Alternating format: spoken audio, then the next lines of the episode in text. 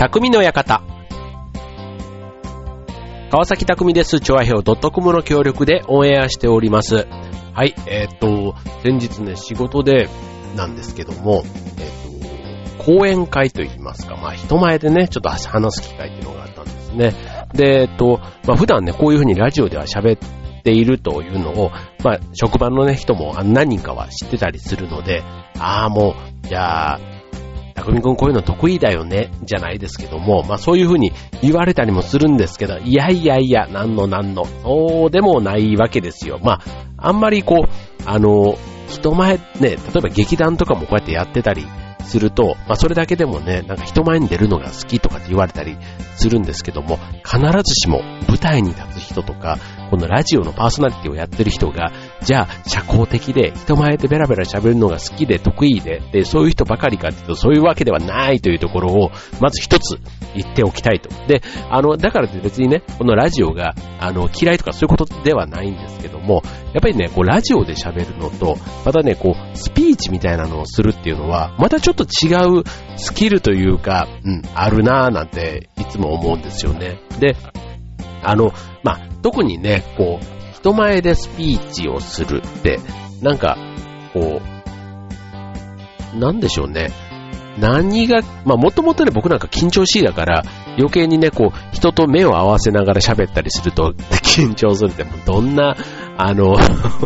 社交性がない人間なんだって話なんですけどもやっぱりねなんかこう人のエネルギーというのかないや舞台なんかでもそうなんですけども舞台でもやっぱりこう人の目がこうある分、エネルギーをもらっていて、いい演技ができるっていう時も確かにあるんですね。まあ、その分ね、やっぱりなんか、そのエネルギーが、まあ、プレッシャーみたいに感じる時も、まあ、なくはない。ね。まあよくね、ライブとかやってるあの歌手とかね、アーティストとか、そういった人たちはね、客席からエネルギーをもらってなんていうのはまさにね、天性のそういうのをエネルギーに変えられる、そういう力を持っている人なんだろうな、なんていうふうに思うわけですけども、まあ、改めてね、人前で話す。ね、人に何かを伝えるというのって、とても難しいなってで、あとは、事務的にね、伝えるっていうことであれば、まあ、台本があればね、それを読み上げれば最低限のことは伝えられるっていうのってあるわけじゃないですか。でもね、どうせ伝える、喋るなら、ね、さらに感動を届けたいとか、ね、人の心を動かすような、ね、えー、言い方をしたいとか、ね、そういうことってまあ、欲と言えば欲ですけども、まあでもね、せっかく例えば、ね、30分でも1時間でも、まあ自分の話を聞いてくれるってなれば、まあそれにね、えー、見合ったお礼じゃないですけども、ね、この人の話を聞いて楽しかったなり良かったなりね、まあちょっと思ってもらいたいななんていうのはね、まあ話す立場としてはやっぱり思うとこなわけですよ。ね。えー、ということで、えー、人に話すということは、まあ、いかに難しいことかというのをね、ま、改めてちょっと仕事の機会ではあったんですけども、あの、思ったところです。はい。まあね、あの、テレビなんか見てるとね、まあ、当然あの、いろんな人が、まあ、芸能人がね、えー、話したり、ね、えー、テレビ番組の司会者が話をしたり、ね、いろいろこう、人を引きつける話し方をする方ってね、たくさんいます。で、ね、あ、の先日のオバマ大統領が来た時のね、ああいうスピーチなんかももちろんそうですし、ね、あとそれ以外にも、こう、政治家がね、いろんな答弁をしたりするときとか、ね、この人の心に響くこう話し方とか言葉なんていうところがね、結構あの、そういう言葉は、なんか歴史を超えて語り継がれるっていうのかな。あの、名言とかっていうのとはまたちょっと違うんですけどね。えっ、ー、と、人にこう影響を与える言葉。ね、今日はそんなテーマでお送りしたいと思います。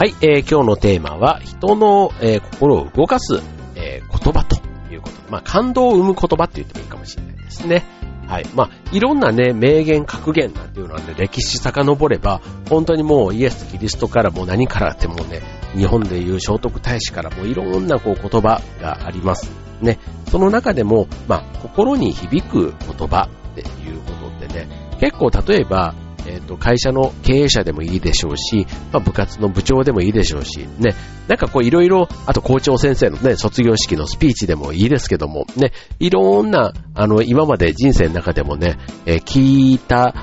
メッセージって山ほどあると思うんですけども、あの、じゃあ何が印象残ってるかっていうと、意外と日常生活で今までね、えー、学生から社会人になって、たくさんのメッセージ、スピーチ、聞く機会はありましたけども、その中でね、人が喋ったメッセージ、どれだけ印象に残ってるかっていうと、なかなかね、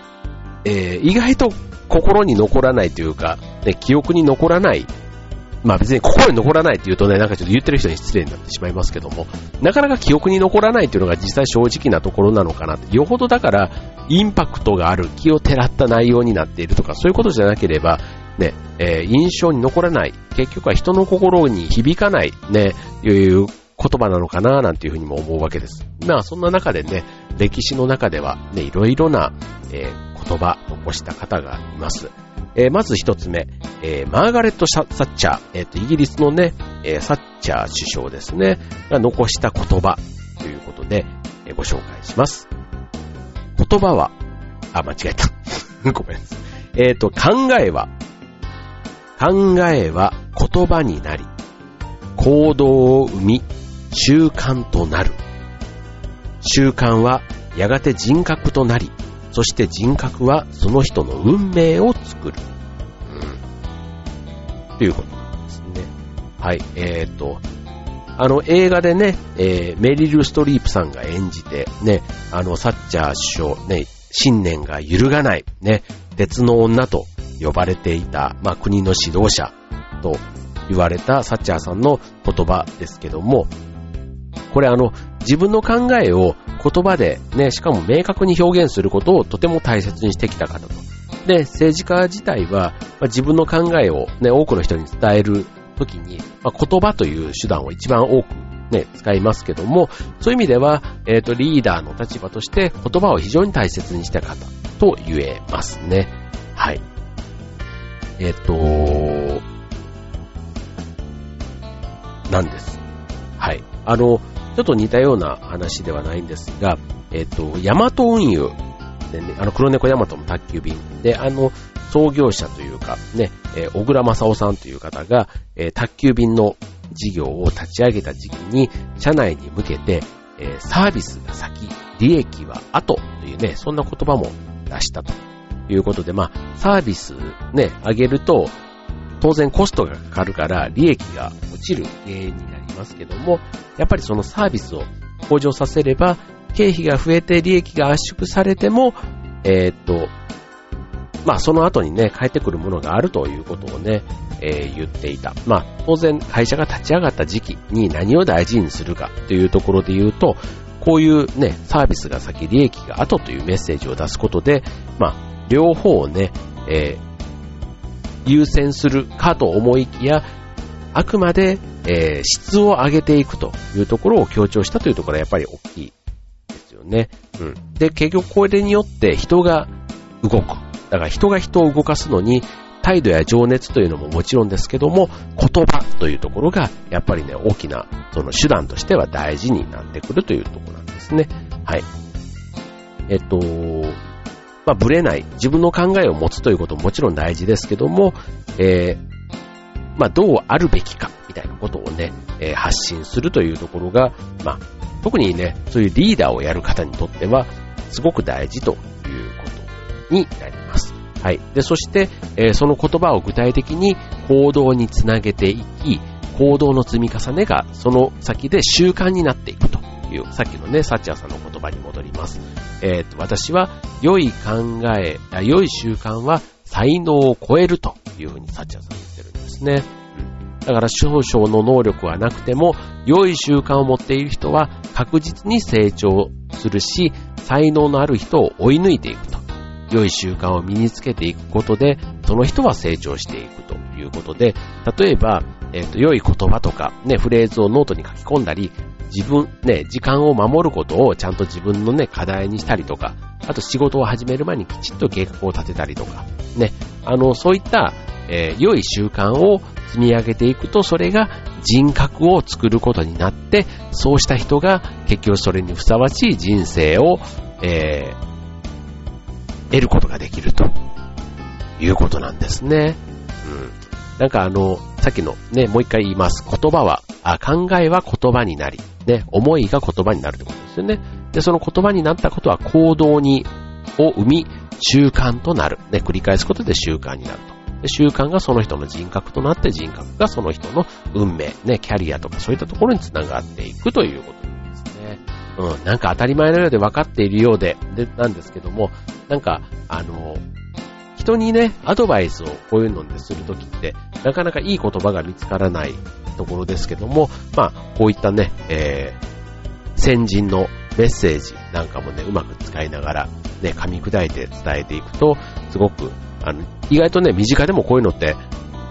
こういう言葉を送る機会ってなさそうで意外とあると思うんですよね。うん。なんかそういう時に、このね、偉人の言葉って大変ですけど、ね、一つ二つ持っておくと、なかなか、会話の深みというか厚みが増すような気がしますね。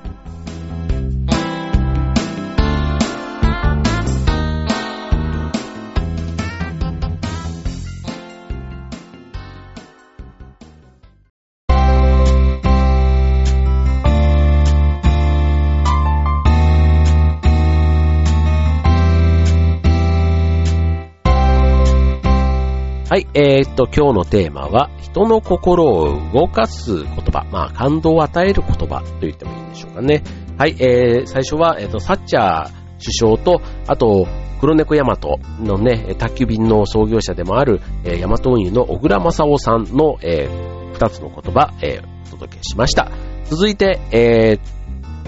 ー、は、ケント・ M・ ヒースという方。わかって、知ってますかね？なんかこれね、聞いたことある言葉だと思います。はい。えー、人は不合理で、わからずやで、わがままな存在だ。それでもなお、人を愛しなさいと。うん。うん。っていうね、これね、あの、こういう言葉というか、ね、自分の感情、好き嫌いみたいなところになってくると結構主観というかね、うん、あの、理屈としてはわかります。とてもいい考え方だし、それ自体を否定するもんではないんですけども、いざ自分に置き換えた時になかなかそれができるかという意味ではね、なんか非常に、あの、ある意味重いメッセージのような感じがしますね。うん。これあの、ケント・エム・キースという人が、えー、逆説の10箇条という中で、えー、それでもなお、ね、人を愛しなさい以外にも、それでもなお良いことをしなさい。それでもなお弱者のために戦いなさい。など、10のテーマを挙げているんですね。うん。で、えっ、ー、と、この10箇条、逆説の10箇条のうち、9つは、ね、今みたいなやつが、えー、9つあるわけなんですけども、その、1条に出てくる10箇条のうちの1条、ね、それでもなお人を愛しなさいという、これ。ね、あの、これ、性格的なものもあると思うんですけども、まあそのね、人の好き嫌いとかね、そこって、やっぱり相性ってあるじゃないですか。あまあある、まあ僕なんかね、そんな、あの、高尚なというか、ね、気持ちが、志があんまり高くないというのもなんですけども、まあ万人をね、愛しているかとね、言われると、なるべくね、人も信頼してくれているから、自分もね、多くの人を好きになろうみたいなことは思いますけども、ただ10人いたら、8人とは、うん、ね、うまくやれたとしても、どうしても馬が合わないというか、まあ、嫌いな人とまでは言わないまでも、まあまあまあまあまあ、でもそういう人がね、一人ぐらいはなんとなくいるもんじゃない。じゃあ、その、最後の一人まで好きになったらどうなんのっていうね、ある意味、まあ神様みたいな、その、お釈迦様とかね、なんかその、すべての人にね、えー、対して平等にっていうことで言うと、やっぱり出てくる人っていうのが、えー、イエス・キリストだったり、あとはマザー・テレサ、あとはガンジーさんなんていう人ですよね。あの、ガンジーって結構ね、映画とかにもなっていたりしますけども、はい。えっ、ー、と、まあ、それぐらいね、インドの方にしてみたら、本当にもう、なんていうの、まあ、まさに神様。ね。えー、が、しかも、尊敬をしているし、愛している。もうなんか宗教的なとこというよりはもうなんか、あの、このガンジーさんに、一言でね、一目見たい。あと一言でも話したい。ね、手を握手したいとか。ね、とにかくそういった、えー、ご求心力っていうんですかね。うん。まあこれ映画の中ではまさにそのガンジーっていう映画なので、まあなんかそういうね、ガンジーさんがこの世の中で一番幸せな人、ある意味ね、そんなに人に好かれてっていうのってすごく幸せなことだと思うんですけども、はい。まあこういった、あの、言葉の意味というか深さっていうのは、なんかやっぱりね、えー、先人の方々が残した言葉ってことで非常になんか味わい深いって言っていいのか、うん、なんかこう深みがあるっていうんですかね、うん、って思いますね。うん、で、あと、例えば今のね、さっきの言葉、ね、目の前にあるこう難しい仕事をやって、こう、結果を残した。であとはまあ、あとは、あまり自分とね、反りの合わない人と、もう、結果的にうまくね、コンビというか組めて結果を残せたみたいな。なんかそういったことにチャレンジしながら、まあ自分を磨いていくということを、まあこの言葉は言っているということなんですね。うん。だからあの、もうこうだからああみたいな風に言わずに、うん。あの、多くの人に、えー、愛される。ね。そのために、まあ自分を磨いて、えー、成長するということは、結果として多くの人にも愛される。ね。そうすると、その人にとっても、周りにとっても、まあ、幸せの輪がどんどん広がっていくっていうんですかね。うん。そういうことをこの言葉は言っているというね、非常になんかこう、奥が深いというか、なんか冷静になってね、えー、こういう言葉で振り返ってみるってすごくいいなって、改めて思います。はい。まあ、あの、ね、さっきのそのガンジーさんとか、ね、キリスト、マザー・テレサもなんか永遠にとか人類の歴史が続く限りは名前がね、語り継がれる方々だと思いますけども、あの、まあ、人を理解するとかね、あとは、えー、人を、まあ、説得する上でも、やっぱり人間性の理解がまずその前に成り立ってないとなかなか相手を説得することができないというふうに考えると、えーまあこういう言葉でね、ちょっと自分自身の行動とかね、発言とかをちょっと振り返ってみるなんていうのは大事なことなのかもしれませんね。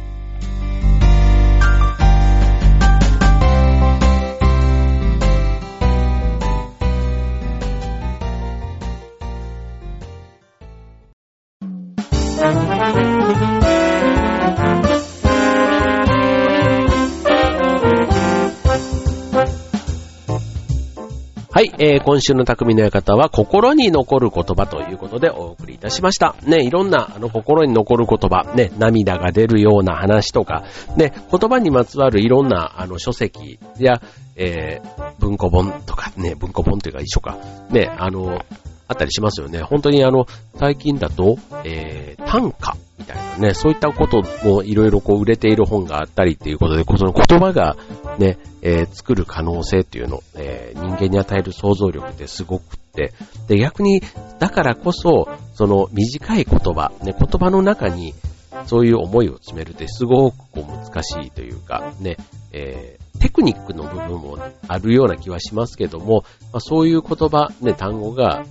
まずそもそも自分の知識、教養の中にあるかというところもね、とても大事なのかな、なんていうふうに思いますよね。うん。いくらね、重いパッションがあったとしても、それをね、言葉に変える、ね、能力というか変換力がなかったら、なかなかね、えー、なり、の、なりませんし、えっ、ー、と、あと、その言葉にすると、それが、本当に行動で喋るよりは、こう、形に残る分、あの、印象に非常に残るというか、まあ、良くも悪くもね、伝わりやすくなる、ね、あの、というところも